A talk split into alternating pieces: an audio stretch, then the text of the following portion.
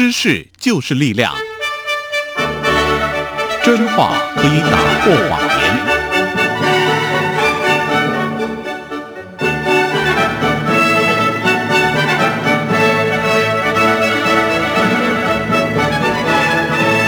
欢迎收听由杨宪宏主持的《为人民服务》杨宪宏时间。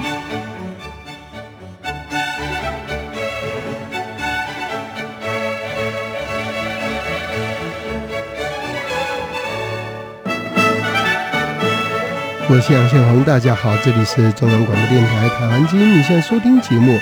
为人民服务》杨宏时间。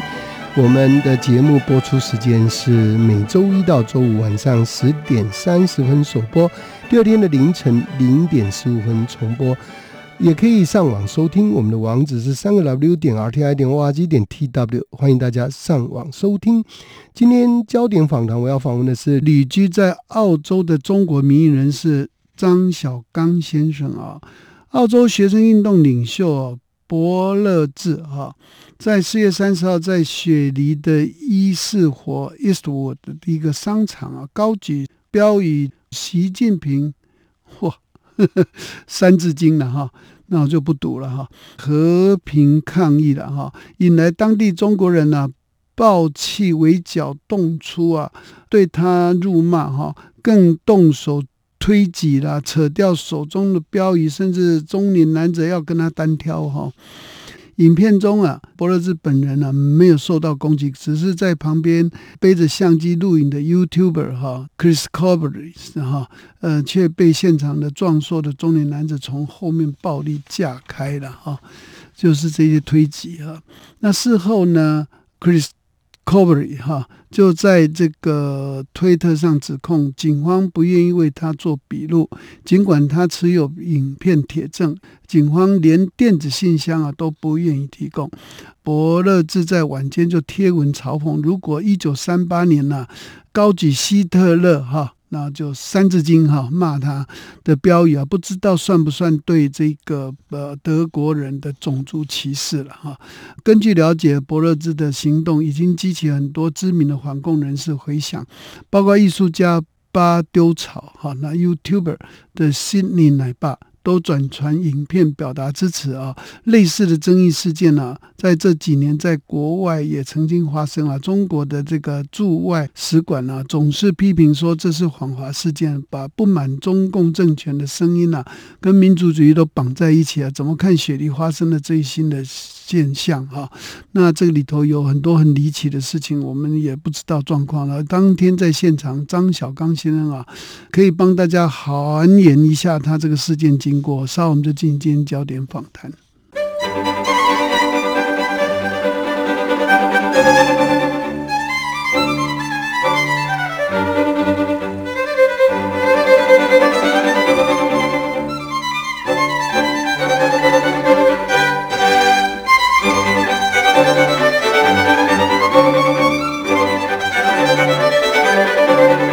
这里是中央广播电台台湾之音，现在收听节目为人民服务，连线时间进行焦点访谈单元。我是杨向我们今天节目连线的是旅居澳洲的中国民营人士张小刚先生啊，张小刚先生，请问你在电话线上了吗？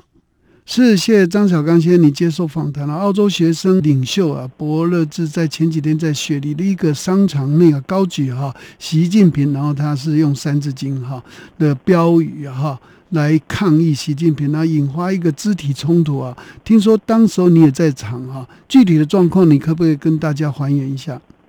呃，其实是这样啊，这是两个事件。第一个事件我是不在场的，那个就是四月三十号，当时呢他是举了一个牌子叫做“习近平操你妈”，就是比较比较粗的，但是当时就有一些人呢，我也是看的视频，呃，就在那里非常疯狂的去骂他、攻击他。啊，然后还有人呢，就是对这个当时在录影的一个自媒体记者呢，就直接用肢体冲突对这个记者。那么在这个事情出现之后呢，我们当然很多朋友都对这个事情非常关注，非常什么。所以在这个星期，就是五月七号的晚上呢，呃，我又到这个电希望现场去了，这个是我在场的。那么我去到那里呢，实际上这个。呃，Joe Powell 呢他没来。那么当时有很多人在这，因为当时之前发生了一个事情，就是有一一个人呢，呃，穿着一副中共的那个军队的军装，然后打了一个牌子呢，写着“一四五”，就这个区了，叫“一四五一四五华人全力支持习近平”。但后来听说他是一个行为艺术啊，等于是反讽的。但是当时呢，呃，我们都不太知道情况，知道有这么一个事情，所以大家议论纷纷。那么当时这个那个自媒体的记者呢，也在这里做采访。那么当时还有几个香港人呢，呃，也拿着一些牌子，就打倒习近平一样，牌子上写的是英文的。后来我就说，你这个牌子最好写个中文的。然后呢，他们也有比说我来写吧。我想呢，就是我不会像那个主播了上一个信息的那种写法，待会儿换一个写法。所以我就想，嗯，还打倒习近平吧。但想光打倒习近平，但是因为上个星期的那个，就早一个星期的那个东西被人家说成是种族主义，所以我觉得。这个我们必须把这个要搞清楚，所以我想呢，就把这个口号也稍微更激烈一点，所以我就写成的是打倒王八蛋习近平。那么举着这个牌子过程中呢，我也向周围的围观的这些人在讲啊，我说这个牌子是不是种族主义啊？是不是种族歧视啊？说如果谁说这个牌子是种族歧视，那么它本身才是种族歧视，因为他就是认为只要是中国人就必须拥护习近平，必须是拥护共产党，这是错的。我们华人啊，每个人有自己的想法，并不能用种族来去划线。我就讲这些。然后包括了他来的以后呢，他可能看到我拿这个牌子了，因为我当时也跟他合影了一下。然后他就说他还有些空白的牌子，叫再写写中文。那我说写什么呢？哦，是不是这还跟我写的一样，可不可以啊？他说也行吧。所以我就又把这个写了。呃，另外一个牌子呢，呃，这写的是这个香港自由啊，西藏自由啊。然后我还加了一句，我说。啊，中国自由加了一句，那么所以就希望人家打这几个牌子。那么这一次的冲突呢，实际上跟他没有关系，就是他这次被警察拘捕的这一次，跟这些牌子没有关系。他实际上他只是带领大家喊了些口号，做了一个小小的游行。那么因为我在这里举的这个打倒王八蛋习近平这个牌子的时候呢，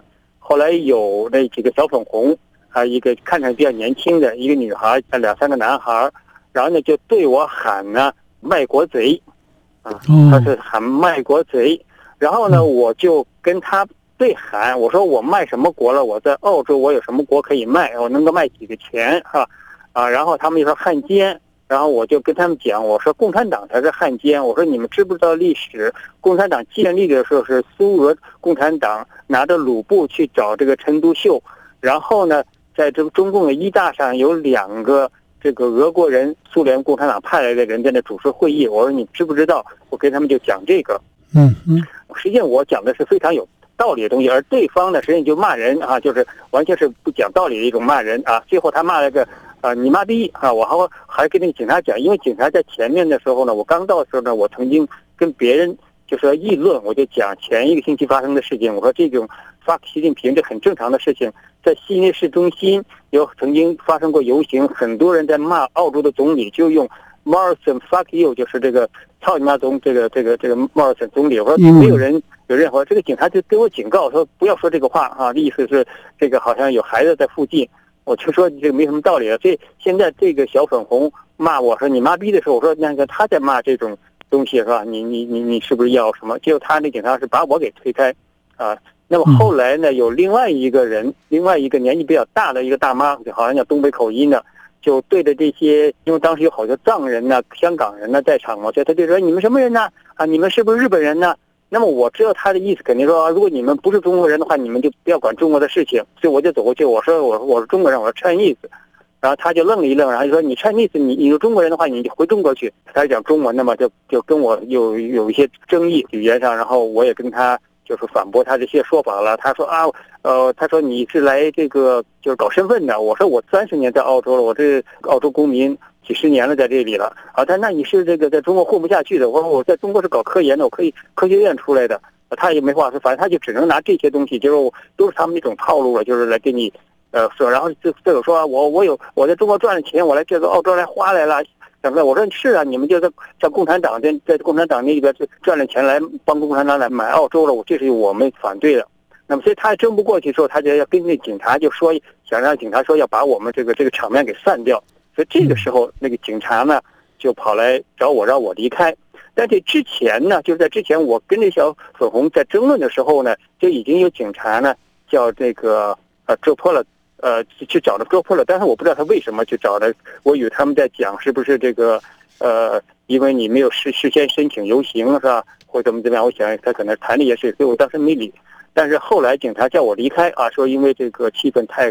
太太什么了，就让我离开。那么这个时候我看到。那个警察呢，在比较暗的地方在跟这个卓破了在讲话。那么事后呢，我打电话打给一个另外一个在场的人，那在场人告诉我说，警察呢把他给拘捕了。啊，那么所以我觉得他这个这个警察这个拘捕呢，是完全是没有任何这个正当性。第一，首先在这个五月七号这个星期六的晚上，他没有卷入任何冲突，啊，跟他任何也没有关系。呃，有冲突的是我跟一些小粉红冲突，而且小粉红冲突中的时候，我是跟他们讲道理，而他们是谩骂的。啊，然后所以这个呢，呃，估计是会，呃呃，这个因为这个之后呢，他已经讲了，我看他在这个，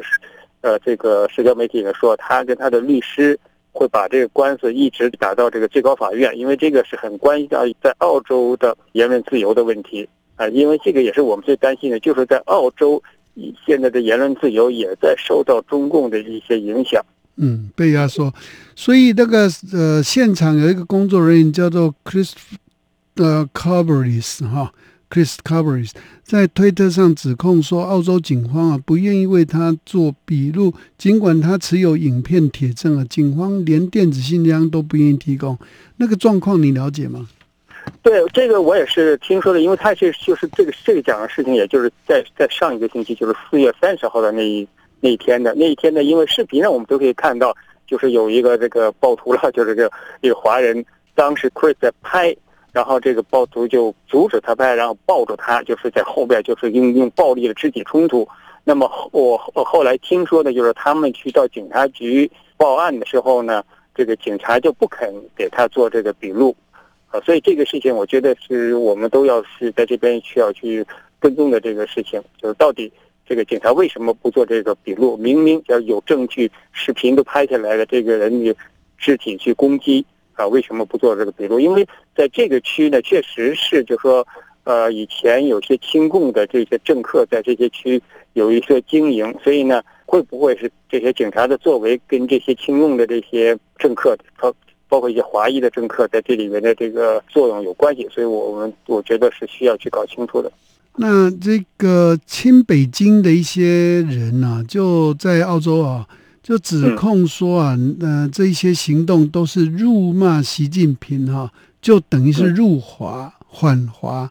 呃，这个说法很很奇妙，所以你怎么看呢？我觉得这个是非常非常荒谬的一个做法，而且这种说法本身就是我前前面讲，就是一种种族主义的说法，就是你认为只要是华人，只要是跟华人在一起的，就要跟习近平或者跟共产党要在站在一起。啊，只要是呃有有说法，你侮辱了习近平，就等于侮辱了华人啊！这个就把华人这个种族跟习近平绑架，这本身就是一个种族主义的说法，而且它本身从理道理上也说不通。因为如果说一个国家领导人就代表了这个国家，你反对了这个国家领导人就侮辱这个国家的这个种族的话，那么当时共产党推翻国民党的时候。那么是不是他们也是在卖国呢？也是在这个侮辱了这个中国人呢？是吧？他实际是打他自己是，呃，说到最后是打他自己的嘴巴，实行这个事情。所以我在那天当场，我也是跟那些小粉红去争论问题。我因为我我也讲了，因为他们在讲的时候就起初哈，你们只要是呃反对共产党就不对。我说我父母都是共产党，都是老共产党，所谓这个老红军那一那一代，我对共产党非常了解。我说共产党根本本质上就是一个非常邪恶的组织。他们本身才是卖国的啊，本身才是汉奸啊！因为这历史上好多，包括在抗日战争的时候，他们跟日本人做交易，出卖国民政府的这些情报等等，很多很多的这些乱七八糟的事情啊。毛泽东都说了要七分发展啊，两分这个应付什么之类的说法他。说如果你要抗日的话，就等于帮了蒋介石，所以他就去就要讲什么汉奸的话，共产党才是真正的汉奸。是那伯乐志啊，我们来谈谈他。今年是二十二岁，是昆士兰大学的学生运动领袖啊。因为批评中共在新疆、西藏人权问题，而且是支持香港反送中运运动，很出名。那去年底他筹组的是 Pavlov 哈，呃，民主联盟党。那今年他自己准备参选昆士兰州的参议员啊。五月五日，他发推文啊，就炮轰自由党的众议员呐廖婵娥啊，就那叫 c r e d i s New，现在还不敢谴责中国的领导人习近平对新疆维吾人的暴行啊，甚至。呃，称习是一位经过选举而产生的主席啊，所以伯乐志就呼吁民众要下架廖婵娥。那廖婵娥亲中吗？目前的亲中这样立场在澳洲还有选票吗？现在呢是这样啊，就说这个廖婵娥本身的情况是比较复杂，现在就等于是亲共的和反共的都不看好他。呃，都在有出现反他的这个现象，因为这个廖婵娥是在另外一个州，他是在这个维多利亚州，呃，是墨本那一边的，呃，他的情况就是他在上一届大选的时候当选的时候呢，呃，有人就曾经揭发出来说他曾经是被列名在一些中共的这个统战组织里边，包括合统会啊等等。那后来他就辩解说是他不知道是被人家弄上去等等，但这些我一般都不太相信了，因为中共在这里边对所有的政客呀、知名人士进行渗透，这是非常广泛，不管哪哪个党、哪一个，包括最反就是以前是最关心人权、最反共的，像绿党这些组织都被他们渗透，都被他们去设法去影响，所以他这个情况比较复杂。然后呢，他后来有一段时间可能又讲过，因为中共渗透的问题，所以。对这个微信啊，这个就是利用微信，所以微信呢应该呃，澳洲可能应该禁微信。这个这个原话我没听到，但是我看了一些亲共的一些人，也这个社团里边呢，拿这件事情反对他，所以他等于受到两方面的反对。现在这个情况是这样。但是如果说亲共的政客呢，呃，其实一直都有，但是现在呢，因为在前两年澳洲提出了这个反渗透法之后呢。他们就会改变一些手法，有些太露骨的一些手法，怎么回避？但是他们现在呢，会尽量推出一些他们自己的人，在那讲的话呢，比较隐晦一点的，为中共说话的啊。比如说批评现在的这个政府啊，搞坏了澳中关系，所以呢，澳洲的贸易不好，我们要恢复贸易，要就要怎么怎么样，就是用这样的方式来替中共来什么。另外呢，就是把任何对批评中共的话呢。都往种族歧视这上面来推，所以这个这一次就说这个朱波了他破了他的这个政党呢，这个呃这个民主联盟呢的一个一一个候选人啊，他是一个藏人，就在我现在在这个选区听他的那个发言，我就讲非常好，他就特别要强调，就是反中共并不是种族歧视，中共不代表中国人，反中共实际上也是相当多的中国人的诉求，所以反中共不是种族歧视。这个就是要非常鲜明的说清楚这一点。张小刚先有一个议题请教，我们在这个目前的情况底下哈，澳洲的这个情形是不是很特别哈？还有这么多这个支持习近平的人都已经出国到澳洲来了，是然后他们怎么愿意为习近平那样子出来哇？还跟人家冲突啊、暴力啊，这个。这个这个应该怎么解释啊？这个我因为的印象里头，中国人跑到海外来哈，这一旦名字开了以后，就马上知道中共是一个呃这个骗子啊组成的政党啊，大家都马上的。可是问题是，为什么都已经出到澳洲来了哈？然澳洲很特别啦。又特别这样子的这个，呃，又还会来对别人那个对习近平的这个抗议行动还会来阻挠，哈，嗯，那你怎么观察这个问题？我觉得其实还不是一个澳洲的情况，而是从中国大陆出来的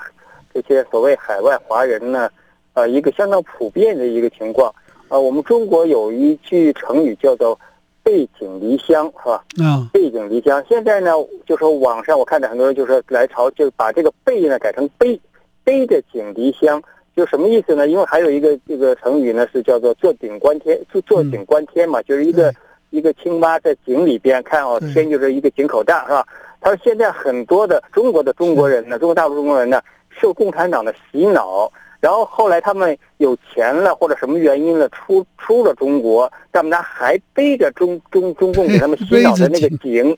对，背着那个井出来。他们平常看的东西都不是说看外边的东西，而仍然看着中国的，用微信呐，用这个中国的媒体看，那里获取他们的信息。观观天。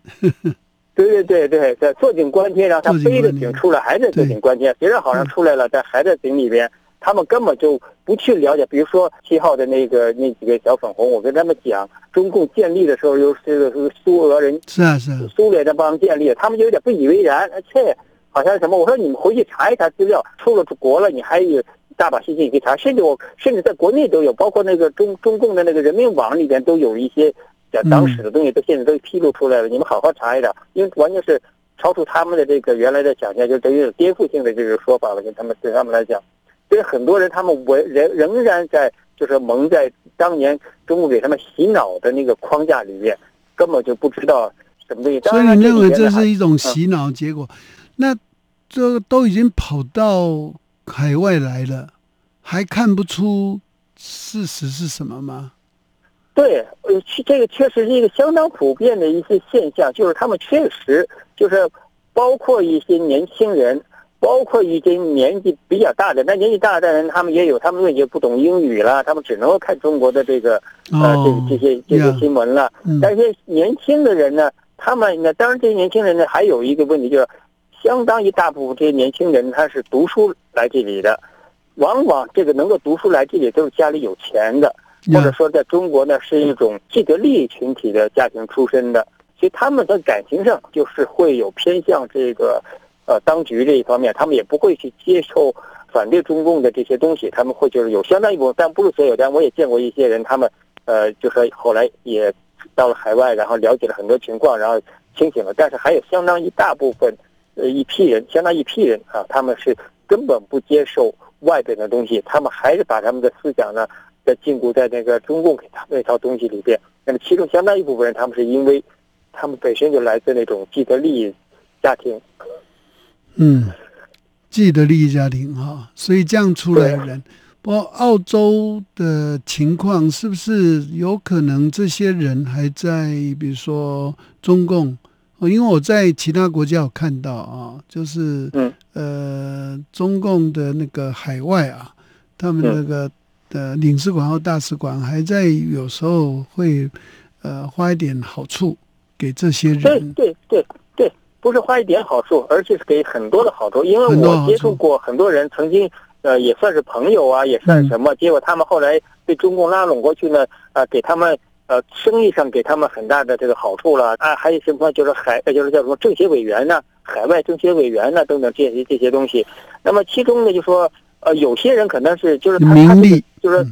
呃中共就名誉啊，名誉呃呃这个金钱有很多很多的这些。呃，利利益纠葛，比如说有一个人呢，就是邱威廉，这个人还是个马来西亚华人，这个很早一当年这个六四发生的时候，他就是一个亲共的，他后来是他是在这个中国的那个北京的八达岭的那个缆车生意就全都是他的，中国会给他们这些要收买的这些人呢，有很多很多的好处，就是让你能够发财，你做着发财，别人同样做同样的事情，别人发不了财的，我能够让你发财，所以这些人就会。通过这种经济利益啊，或名和利，来啊，这个作为他们的这个工具。所以这个这样的现象普遍吗？呃，相当普遍。就是说，基本上就是说，你可以看到亲共团体啊，亲共的这些团体里，这些头面人物啊，都是跟中共在这个。那警方啊。警方在处理这个事情的时候，如果有这么多的不公平的地方，哈，甚至于也是好像偏袒到这些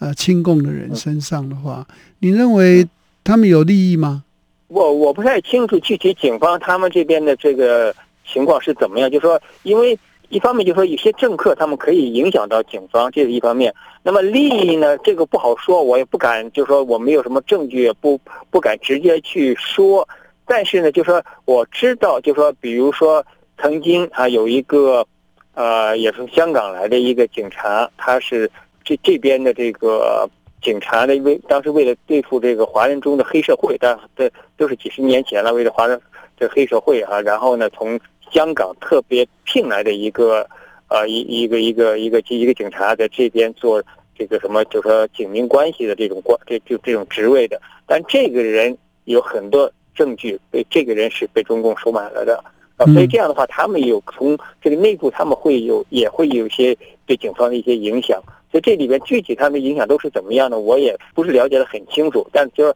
有很多的途径会影响警方的一些判断，警方的一些作为。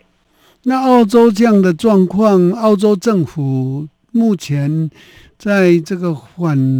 呃，我们称之为反共抗俄了哈。这一次看起来既抗俄又反共嘛哈，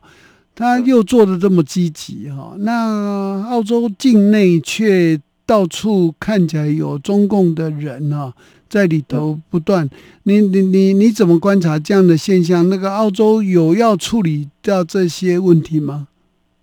其实呢，澳洲呢就说是这样哈。我觉得现在其实等于应该说是全世界都开始慢慢慢慢意识到这个问题。呃，包括在美国，包括在欧洲，那么包括在澳洲。那么澳洲呢，大概是从这个二零一。七年左右哈，这个这样这个这些问题呢，开始引起这个政府的重视，所以当时呢，搞了一个就是说一个叫反反渗透法啊，就反对外国渗透，还有呢就是代理人法，就说在这边的这些呃团体呢，如果是为这个外国政府工作的话，他们必须要登记。那么这个实际上是对，就是向朝这个方向对，朝这个方向走。那么这一点呢，其在呃在表面上呢。也算是两党都有共识，就是说，就就是包括对付中共的这种渗透呢，就两党都这么说。但实际上呢，在真正里，因为这些呃，这个两个党都多多少少都受到中共的一些渗透过的，那么这个渗透程度可能有差异。那么，所以呢，这个现在中共呢，在可能他也希影响大选，希望现在这个政府，因为这个当时这两个法都是现在这个政府推下去的，所以他们希望呢，把这个现在政府给推倒，让另外一个政府呢去上台。但另外政府呢，在一些对中共的一些起码表面上说的，他们也是说的是同样的东西啊，说的要反 反渗透，说的要呃对抗中共的这些扩张啊等等啊。但是呢，就是他们呃中间可能也还是有不少的。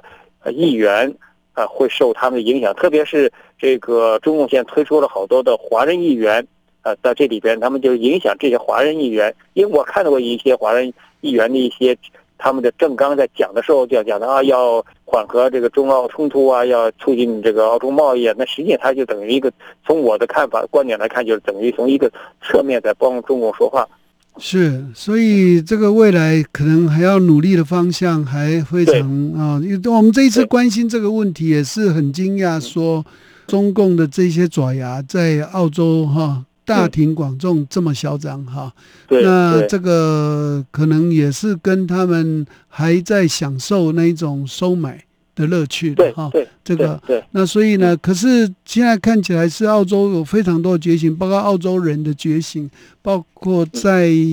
澳洲的华人哈，也都非常觉醒。那这一回的，我们相信这一回的俄乌之战啊，加上习近平在这个过程中边所作所为啊，这些都会引起新的一种呃，对我就刚刚讲说，就是台湾呐。已经好多年前叫了反共抗俄哈，那是 以前的蒋蒋先生说的哈，呃，蒋介石先生说的反共抗俄要三分军事七分政治啊，这个非常有趣的一个呃这个时代。我们最近呢，在台湾有很多人都在讨论这个事情，说哦，这个半世纪前哈。这个反共抗俄就已经叫了，现在终于全世界响应啊！今天呃，非常感谢旅居在澳洲的中国民营人士张小刚先生接受我们访谈，这谢谢你啊，张小刚先生，谢谢你啊，谢谢谢谢，谢谢大家收听，我们明天见。